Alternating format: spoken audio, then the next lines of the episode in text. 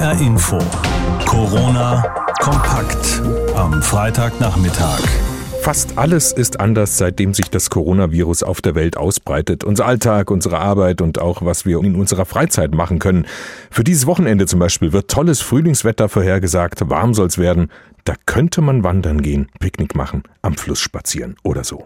Aber das alles kann man nur machen zu zweit oder in der Familie und wenn sehr viele auf die Idee kommen, wird es ganz schnell eng und zwar zu eng. Und dann sind ja jetzt auch noch Ferien und Ostern steht vor der Tür. Ferien, die viele sonst gerne für einen Kurzurlaub genutzt haben. Das geht jetzt alles nicht. Darüber habe ich mit Ulrich Reinhardt gesprochen. Er ist Zukunftswissenschaftler und wissenschaftlicher Leiter der Stiftung für Zukunftsfragen. Herr Reinhardt, Kulturangebote werden praktisch nur noch digital genutzt, weil es anders nicht mehr geht in der Corona-Krise. Sport muss man quasi alleine machen. Den Kontakt zu Freunden halten wir fast nur noch digital. Wenn die Freizeit und der Kontakt zueinander immer digitaler wird, was fehlt uns da? Interessanterweise vermissen wir natürlich an sich nur jetzt das, was wir ansonsten als selbstverständlich hingenommen haben. Insofern ist es auch ganz interessant, sich anzuschauen, was die Bundesbürger vor der Krise eigentlich in ihrer Freizeit gemacht haben. Und ehrlicherweise war das fast durchgängig auch nur digital. Mhm. Natürlich ist man hin und wieder mal ins Kino gegangen, ins Theater gegangen, aber das waren ja ehrlicherweise die Highlights der Woche, des Monats, wenn nicht sogar des Quartals. Und dass jetzt viele Bundesbürger eben das vermissen, was sie sonst gar nicht ausgeübt haben, das ist schon sehr überraschend. Und sehen Sie das jetzt eher positiv oder negativ, dass man etwas vermisst? Natürlich sehr positiv. Also das könnte natürlich auch ein Zeichen dafür sein, dass wir es in Zukunft dann einfach öfter nutzen werden, weil wir jetzt das Gefühl haben, Mensch, es ist ja doch sehr schön, hin und wieder mal ein Kulturangebot zu nutzen, die Freunde wirklich zu treffen, Sport mit anderen zusammenzutreiben.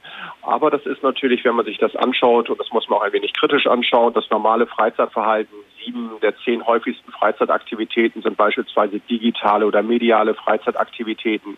Also dass wir jetzt vor der Krise alle ins Fitnessstudio gerannt sind, die Parks bevölkert haben oder gar essen gegangen sind, das ist mehr Mythos als Realität. Aber was Freundetreffen angeht, also wirklich das Miteinander, da beklagen ja schon sehr viele Leute, ihnen fehlt einfach der Kontakt, also der körperliche Kontakt, aber auch schon der Blickkontakt, den man vielleicht hat, wenn man zum Beispiel zu mehreren miteinander am Tisch sitzt. Wie könnte man sowas kompensieren? Also ich finde, das geht mit digital allein nicht. Das ist sicherlich richtig. Also digital ist natürlich wirklich eher eine Ergänzung als ein Ersatz und das wird es sicherlich auch in Zukunft dann bleiben. Also wenn die Krise hoffentlich in mehreren Monaten endgültig vorbei ist, dann werden wir sicherlich es auch wieder zu schätzen wissen, dass man zusammen ein Bier trinken gehen konnte und nicht nur virtuell angestoßen hatte und jeder seinen kleinen mhm. Computer vor sich sitzen hatte. Aber ganz klar, es ist natürlich etwas, was wir vermissen, was auch sehr schön ist. Und die Hoffnung ist natürlich groß, dass wir in Zukunft es dann noch eben eher zu schätzen wissen, dass man einfach den sozialen Kontakt vielleicht auch wieder mit den eigenen Eltern, Großeltern, mit Leuten, die woanders wohnen, wieder etwas intensiviert. Denn das, all das erleben wir im Moment und das ist sicherlich eine sehr, sehr positive Tendenz. Ein Kurzurlaub, was jetzt auch viele wahrscheinlich für die Osterferien geplant hatten und jetzt gestrichen haben, den digital zu machen, ist wahrscheinlich schwierig. Also eine Reisereportage ist jetzt nicht wirklich ein Ersatz. Da haben Sie natürlich völlig recht. Also da muss man abwarten, wie sich das Reiseverhalten entwickeln wird. Für dieses Jahr kann man schon davon ausgehen, dass die Branche natürlich massiv leiden wird. Aber wir werden jetzt nicht grundsätzlich das Reisen in Frage stellen. Das haben wir in verschiedenen Krisen, kann man es auch gut nachweisen, egal ob jetzt Öl, Energiekrise, Tschernobyl 86, die Golfkriege, 9-11. Also danach war natürlich die Reisesaison immer erst nach unten und dann ist sie aber doch relativ schnell wieder auf das Vorkrisenniveau gestiegen. Das hoffe ich natürlich jetzt auch, aber man darf natürlich nicht vergessen, es ist alles davon abhängig, wie lange diese Krise anhält. Sollte sie jetzt beispielsweise wirklich noch bis zum Ende des Jahres anhalten und wir Ausgangssperren und ähnliches haben, dann ist die Wirtschaft natürlich wirklich so massiv betroffen, dass der eine und der Einzelne dann sich dann den Urlaub auch einfach schlichtweg nicht mehr leisten kann. Jetzt sind Sie ja Zukunftsforscher. Meinen Sie, davon bleibt wirklich was, wenn die Krise wieder um ist? Also von dem Ausmaß an digitalem Kontakt, an digitaler Freizeit, also dass wir das noch mehr digitaler eben vollbringen, noch virtueller als eh schon? Das hängt wirklich davon ab, wie lange die Krise andauert. Also wenn wir jetzt im Idealfall davon ausgehen, dass in sechs bis acht Wochen alles vorbei ist, dann wird sicherlich, wenn wir nächstes Jahr um diese Zeit sprechen, wir fast wieder in unseren normalen Alltag eingestiegen sein. Wo sich vielleicht was verändert hat, ist dann im beruflichen. Also ich glaube schon, dass viele Unternehmen feststellen, dass eben doch ja, die Zoom-Konferenz oder Videokonferenz ein Ersatz sein kann, dass man seine Mitarbeiter ständig von A nach B mit dem Flugzeug schicken muss, dass das eine positive Auswirkung ist. Anders sieht es jetzt natürlich wirklich aus, wenn die Krise, sagen wir mal, drei bis sechs Monate anhält und wir noch das nächste halbe Jahr und den ganzen Sommer über nicht nach draußen oder nur sehr eingeschränkt nach draußen gehen können. Dann glaube ich natürlich schon, dass auch ein Wechsel stattfinden kann, dass dann eben aber auch vieles in Frage gestellt ist. Dann muss ja die Regierung an sich dafür sorgen, dass wir genügend zu essen bekommen, dass die Leute, die sich nicht selbst versorgen können, komplett versorgt werden. Und dann kann es wirklich zu größeren Veränderungen kommen. Aber da hoffen wir natürlich in erster Linie, dass es vorher vorbei ist. Also das heißt, wenn quasi der ganze Sommer, so wie man ihn vielleicht kennt bei uns, schlichtweg ausfällt, dann gibt's andere Sorgen und nicht mehr die, wie gestalte ich meine Freizeit? In erster Linie ja, ganz klar. Also dann ist natürlich wirklich, dass viele Bundesbürger einfach ihren Arbeitsplatz verloren haben werden, dass dann natürlich der Konsumbereich sehr stark leidet, weil dann die Leute weniger konsumieren. Dann ist sicherlich der ganze Kulturbereich in Frage gestellt, der Sportbereich. Und dann muss man sich natürlich wirklich irgendwann die Frage stellen, was ist eigentlich noch wichtig im Leben? Und dann ist, glaube ich, der Kinobesuch doch relativ weit hinten dran. Ulrich Reinhardt, Zukunftswissenschaftler und wissenschaftlicher Leiter der Stiftung für Zukunftsfragen. Wir haben gesprochen über unseren zwischenmenschlichen Kontakt und unsere Freizeitgestaltung und wie die sich verändert in der Corona-Krise. HR Info. Corona kompakt. Die Zusammenfassung des Tages. Statistik, Zahlenreihen, Informationen, vor allem im Zusammenhang mit Corona gibt es da jeden Tag neue, aber diese ganzen Daten, Forschungsergebnisse und neue Beobachtungen, die sind oft schwierig zu sortieren. Da einigermaßen den Überblick zu behalten, ist eine echte Herausforderung.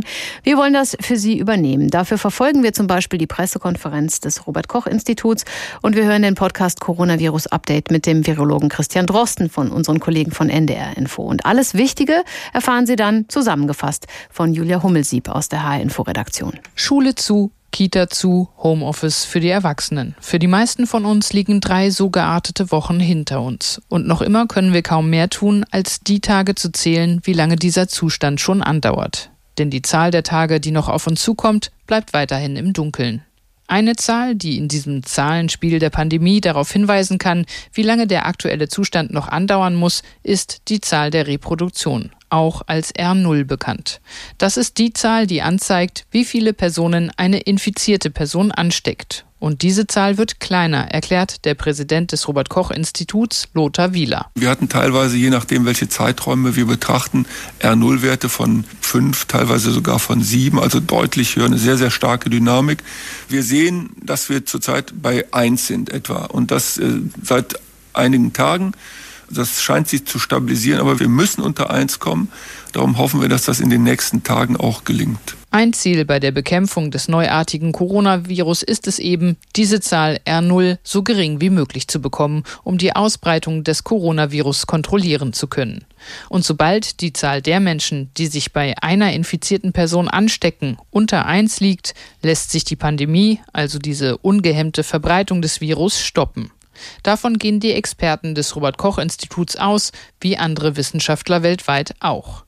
Und dass sich das neuartige Coronavirus in Deutschland nun offenbar langsamer ausbreitet, die aktuellen Maßnahmen zur Eindämmung des Virus also erste Wirkung zeigen, sieht RKI-Chef Wieler in weiteren Daten bestätigt. Wir sehen aber nicht nur, dass es das anhand der Zahlen, also an der Dynamik der Zahlen der abflachenden und der Reproduktionsraten, sondern wir sehen es auch in äh, Mobilitätsprofilen. Wir haben ja freundlicherweise Daten zur Verfügung gestellt bekommen, die uns zeigen, dass insgesamt die Mobilität in der Bevölkerung schon stark nachlässt. Und das sieht man sehr schön auch anhand der, äh, der Daten, in denen die Bundesregierung bestimmte Maßnahmen angeordnet hat oder empfohlen hat. Das hilft. Aber ich möchte noch mal ganz klar sagen, das muss auch weiter eingehalten werden. Abstand halten ist das entscheidende Gebot und zu Hause bleiben. Sonst kriegen wir diese R0 nicht unter 1. Christian Drosten, Leiter der Virologie der Berliner Charité, bezweifelt allerdings, dass die derzeitigen Maßnahmen in Deutschland diese Reproduktionsrate unter 1 drücken können.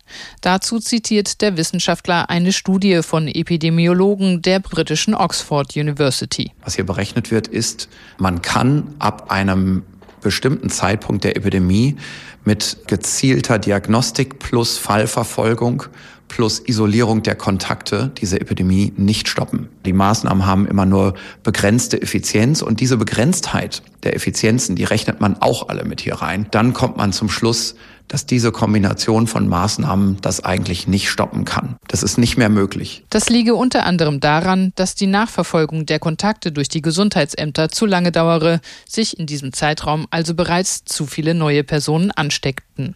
Laut Studie könne hier eine Handy-Tracking-App helfen, ausreichend Zeit zu gewinnen, um die Zahl R0 unter 1 zu drücken.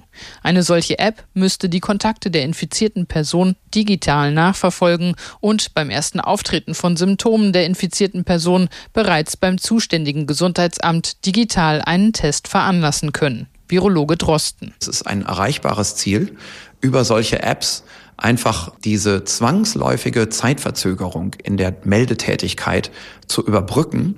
Und die essentielle Information, Sie waren in Kontakt mit einem Infizierten, Sie sollten sich jetzt testen lassen, diese essentielle Information zu kommunizieren und die Zeit, die man da gewinnt, das würde tatsächlich fast das Gleiche bringen wie so ein richtiger Lockdown unter diesem mathematischen Modell. Laut aktuellem ARD-Deutschland-Trend wären 47 Prozent der Befragten bereit, eine freiwillige Corona-App zu nutzen. Gefragt wurde nach einer App, die auch Standortdaten dokumentiert. Fast die Hälfte der Deutschen aber lehnt eine solche App ab. Gut vier von zehn Befragten fürchten bei der Nutzung eine Verletzung ihres Datenschutzes oder ihrer Persönlichkeitsrechte. Laut der Studie der Oxford University aber müssten mindestens 60 Prozent der Bevölkerung eine App nutzen, um den gewünschten Effekt zu erzielen, die Zahl R0 unter 1 zu drücken. Meine Kollegin Julia Hummelsieb mit unserem täglichen Corona-Update. Eine Menge Menschen arbeiten jetzt von zu Hause, vor allem Bürojobs dürften das sein, aber es gibt natürlich auch ohne Ende Berufe, die können nicht von zu Hause arbeiten. Und dazu gehören alle, die mit Kunden und Klienten zu tun haben, die normalerweise zu ihnen kommen. Aber wenn die aus Vorsicht jetzt nicht kommen und Termine absagen, bricht das Geschäft weg. Wie zum Beispiel auch zurzeit bei vielen Physio- und Ergotherapeuten. Eigentlich gehören die sogar zu den systemrelevanten Berufsgruppen, also zum Gesundheitssystem eben, und machen einen wichtigen Job für kranke Menschen. Aber die Erfahrung jetzt gerade ist eine andere. So, dann guck doch mal, wie die Rutsche ist, die wir jetzt dahin gebaut haben. Guck mal, jawohl! Hey, wie war das? Ja. Der vierjährige Jonas rutscht in seiner Ergotherapiestunde eine Rollenbahn herunter. Der kleine Junge ist einer von nur wenigen Patienten, die zurzeit überhaupt noch in die Praxis nach Biebertal kommen, beklagt die Leiterin Stefanie Knagge. Es ist so, dass wir in den letzten drei Wochen also 70 Prozent weniger Patienten hatten. Das hat unterschiedliche Gründe. Meistens, dass die Pflegeheime schließen und wir nicht mehr reinkommen und unsere Hausbesuche Angst haben und uns nicht reinlassen wollen. Aber auch, dass wenn die zu uns kommen, also sie wollen nicht wirklich hierher kommen, weil sie Angst haben, sich anzustecken. Und das, obwohl die Mitarbeiter in der Praxis den bestmöglichen Abstand wahren, mit Mundschutz und sonstiger Schutzbekleidung arbeiten und sehr häufig alles desinfizieren. In der gleichen Situation befindet sich auch die Physiotherapiepraxis von Birgit Birgit Bernhard in Gießen. Wir haben bestimmt 60 Prozent Rückgang, also 60 Prozent Absagen von Patienten.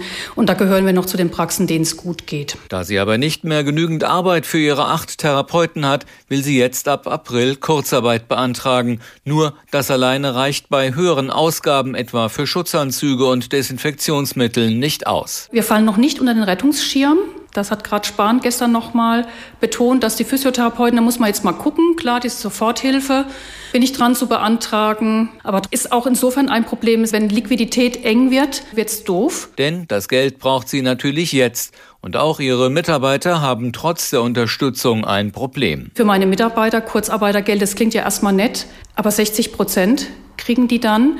Und unsere Branche ist einfach auch schlecht bezahlt. Da können meine Mitarbeiter nicht mehr von leben. Also das ist bitter. Birgit Bernhard macht sich aber auch Gedanken um ihre Patienten, denn die sind eigentlich dringend auf die Therapien angewiesen. Wir haben Patienten frisch operiert oder Lymphpatienten nach einer Krebserkrankung. Also wenn die pausieren würden, nicht versorgt würden, das würde wirklich massive körperliche Beeinträchtigungen nach sich ziehen. Das Gleiche gilt auch für die Patienten von Ergotherapeutin Stefanie Knagge, vor allem für seelisch labile Personen. Vermehrt Ängste, vermehrt Depressionen, ne, vermehrt Aggression. Also es ist entsetzlich, was wir hier hören, was bei denen zu Hause passiert. Im Sinne ihrer Patienten blickt die Ergotherapeutin deswegen sehr beunruhigt in die Zukunft. Natürlich ist das existenzbedrohend. Wenn das noch lange so weitergeht, wird es die Physiotherapeuten, die Ergotherapeuten und die Logopäden, die alle selbstständig sind, so nicht mehr geben.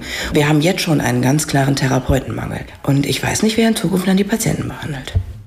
Ergo- und Physiotherapeuten gehören eigentlich auch zum Gesundheitsbereich, sind systemrelevant, heißt es ja immer wieder gerne, und sollen weiterarbeiten. Aber die Klienten kommen oft nicht und das ist für ganz viele absolut bedrohlich jetzt in der Corona-Krise, wie unser Reporter Klaus Pradella berichtet hat.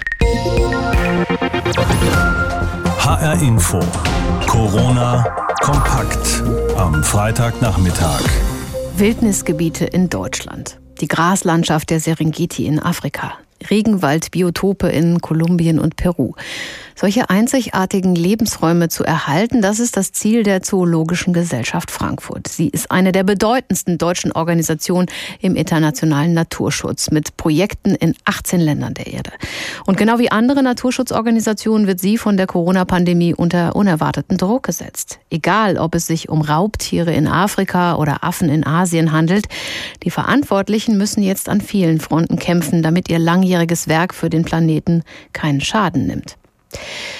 Vor der Sendung konnte ich mit dem Geschäftsführer der Zoologischen Gesellschaft Frankfurt reden, mit Christoph Schenk. Und ihn habe ich als erstes gefragt, worum er sich am meisten Sorgen macht. Um die Lebensräume oder um die Menschen und die Strukturen, ohne die vor Ort in Afrika oder Südamerika nichts ginge. Also für uns steht natürlich immer an erster Stelle die Menschen. Und das sind für uns ganz spezifisch natürlich die eigenen Mitarbeiter und Mitarbeiterinnen, aber auch die der Parkbehörden.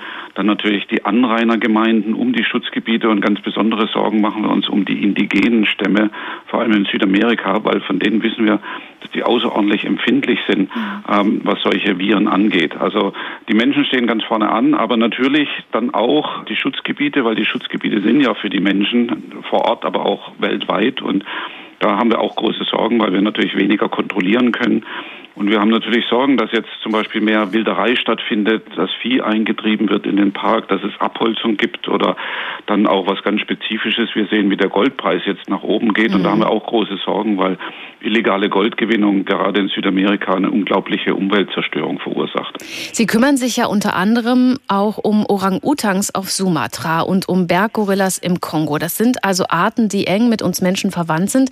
Besteht nicht gerade bei denen jetzt auch die Gefahr, dass das Virus auf sie überspringt und die Bestände dann noch stärker gefährdet sind, als es ohnehin vorher schon der Fall war? Man weiß von den großen Menschenaffen, dass sie sehr empfindlich sind gegenüber solchen grippeähnlichen Viren, auch Erkältungskrankheiten, auch eine richtige Grippe bekommen. Und wir gehen jetzt unterschiedlich damit um. Also mit den Gorillas ist es relativ eindeutig, alle Parks sind geschlossen, in denen es Berggorillas gibt. Die Kontaktmöglichkeiten werden praktisch auf Null gefahren. Schwieriger ist es mit den Orangutans auf Sumatra, weil da haben wir ja eine ganze Reihe von Tieren in der eigenen Obhut, die trainiert werden auf ein Leben in Freiheit, die dann wieder ausgewildert werden sollen. Und da muss man natürlich jetzt besonders vorsichtig sein. Das heißt, was wir jetzt gemacht haben, das ist leider sehr schade, aber wir haben jetzt das ganze Dschungeltraining eingestellt, also diese Dschungelschule, die wir da eigentlich mit den Tieren betreiben. Das heißt, die bleiben jetzt erstmal in ihren Käfigen. Das Futter schiebt man ihnen aus der Ferne zu. Die Käfige werden zweimal am Tag desinfiziert große Vorsichtsmaßnahmen, dann natürlich alles das, was hier auch gilt, möglichst wenig Kontakt, viel desinfizieren, auf die Hände aufpassen, Abstand halten, ja, das gilt da auch. Also bisher ist nichts passiert, aber wir sind da nicht gefeit vor.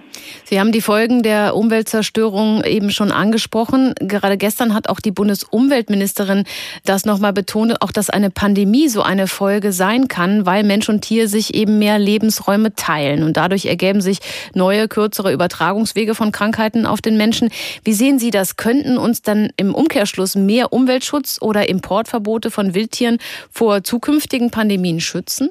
Unbedingt. Und dadurch, dass wir in diese extrem artenreichen Regenwälder vorgedrungen sind, und die haben natürlich nicht nur viele Arten bei den Schmetterlingen und Vögeln, sondern das haben sie auch bei den Viren und Bakterien. Und wenn wir uns mal anschauen, HIV, Ebola, Zika, SARS, MERS und jetzt Covid-19 kommen alle aus der Tropenzone und die kommen alle aus Tierpopulationen. Ja.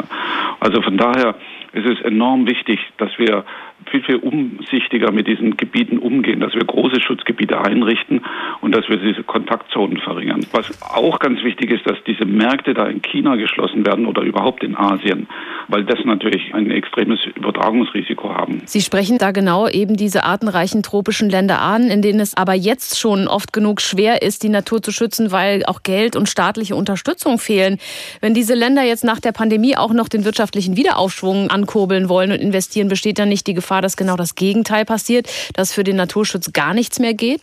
Absolut, absolut. Diese große Sorge teilen wir auch. Also wir glauben, eigentlich müsste man jetzt sofort einen Rettungsschirm auch machen für die großen Schutzgebiete dieser Erde, die tatsächlich systemrelevant sind, also systemrelevant auf der regionalen, nationalen und auch auf der globalen Ebene. Und dann müsste man natürlich auch deutlich stärker investieren und stärker investieren müssten einfach die wirtschaftlich reichen Staaten, vor allem auch aus Eigennutz heraus. Und wir glauben, dass wir auch viel mehr Vorsorge betreiben müssen, dass wir stiftungsähnliche Modelle schaffen müssen, sodass diese Schutzgebiete auch in Krisenzeiten äh, wirklich sicher sind. Sagt Dr. Christoph Schenk. Er ist Geschäftsführer der Zoologischen Gesellschaft Frankfurt, einer der wichtigsten deutschen Organisationen im internationalen Naturschutz. Bitte kommen Sie nicht zu uns. Das sagen Bürgermeister aus mehreren Orten, die eigentlich beliebte Ausflugsziele sind und sonst auch sehr gerne dafür werben. Zum Beispiel die Orte im Rheingau. Aber nicht jetzt in der Corona-Krise. Es herrscht Kontaktverbot für uns alle, erlassen von der Bundesregierung mit klaren Regeln. Nicht mehr als zwei Menschen auf einmal oder eben eine Familie. Anderthalb Meter Abstand zu anderen Menschen zu viele Menschen auf engem Raum, die reden und lachen, da ist einfach die Gefahr zu groß, dass das Virus immer weiter getragen wird. Und so kommt es zu diesem ungewöhnlichen Appell. Bitte zu Hause bleiben oder Orte aufsuchen, an die nicht jeder fährt. Andrea Bonhagen ist unsere Reporterin im Rheingau.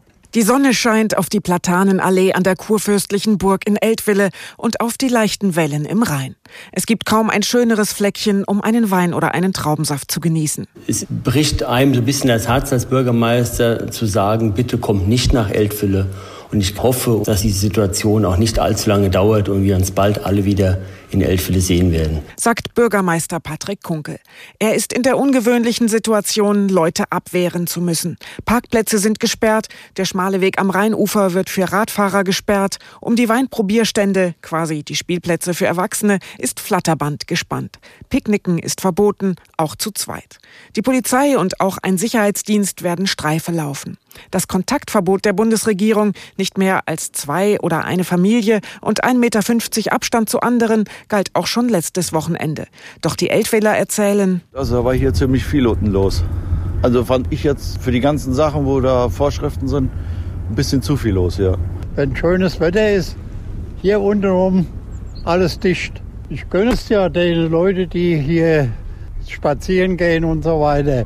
Ich bin ja mit 88, also wie gesagt, es ist zu voll mal. Dann gehe ich lieber in den Wald und weiß ich, dass die Luft noch rein ist. Da ist nicht viel los. Jetzt beim Coronavirus sind wir ein bisschen irritiert, dass die Leute auch am Wochenende hier in Strömen hinkommen.